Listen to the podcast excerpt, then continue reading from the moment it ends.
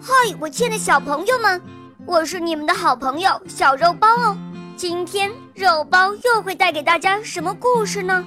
小朋友们，你们准备好了吗？准备好啦！那么，我们的故事就要开始喽。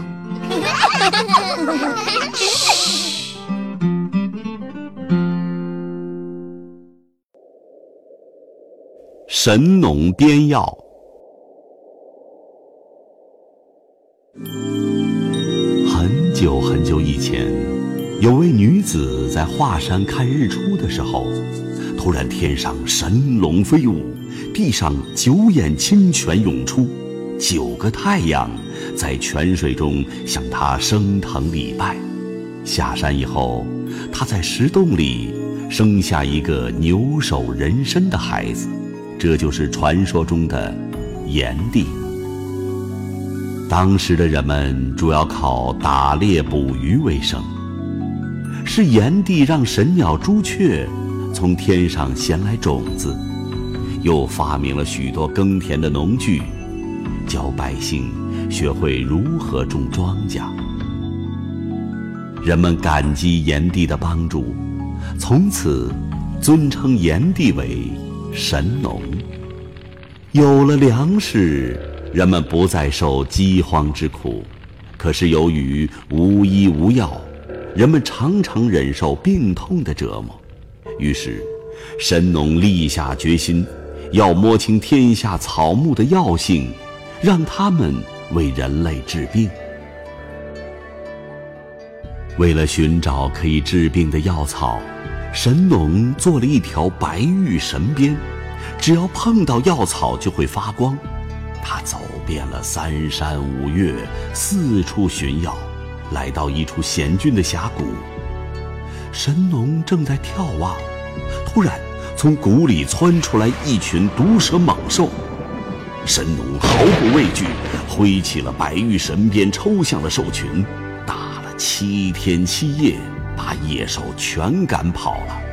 据说，虎豹蟒蛇身上条条块块的斑纹，就是当年被神鞭抽出来的伤痕。穿过山谷，是一片陌生的群山。神农发现他们大都陡峭难以攀爬，就使出了神力，砍大树、割古藤，靠着山崖搭成架子往上爬。半天搭架子，半天插药草。第一年，他就搭了三百六十五座山架子，查遍了三百六十五座山上的药草。上山第一天，神农见山顶上一束小白花，清香可爱，就连花带叶儿一起吞进了肚子里。奇怪的事情发生了，他的肚子。变得光亮透明，仿佛水晶，吃下什么东西都看得一清二楚。据说这就是茶的由来。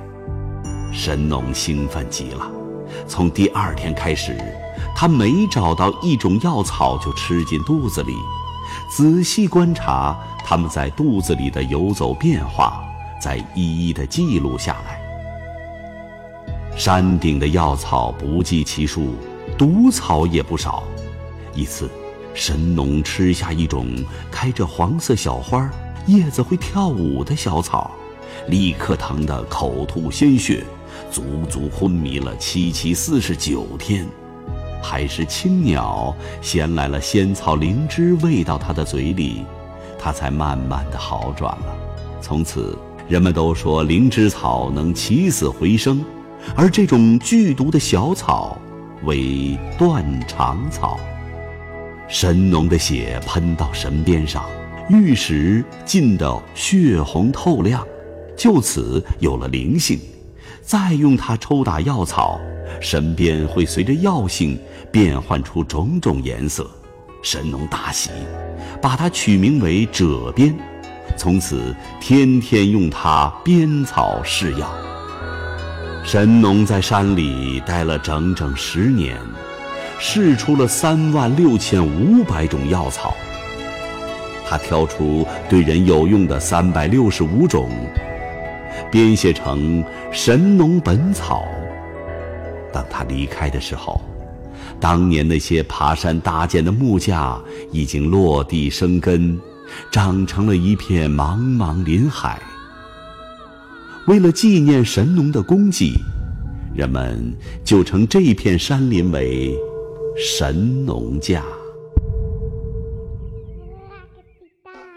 亲爱的小朋友们，今天的故事就讲到这儿了。更多精彩的故事，请关注我们的微信公众号，请搜索“肉包来了”，加入我们吧。我们明天再见哦，拜拜。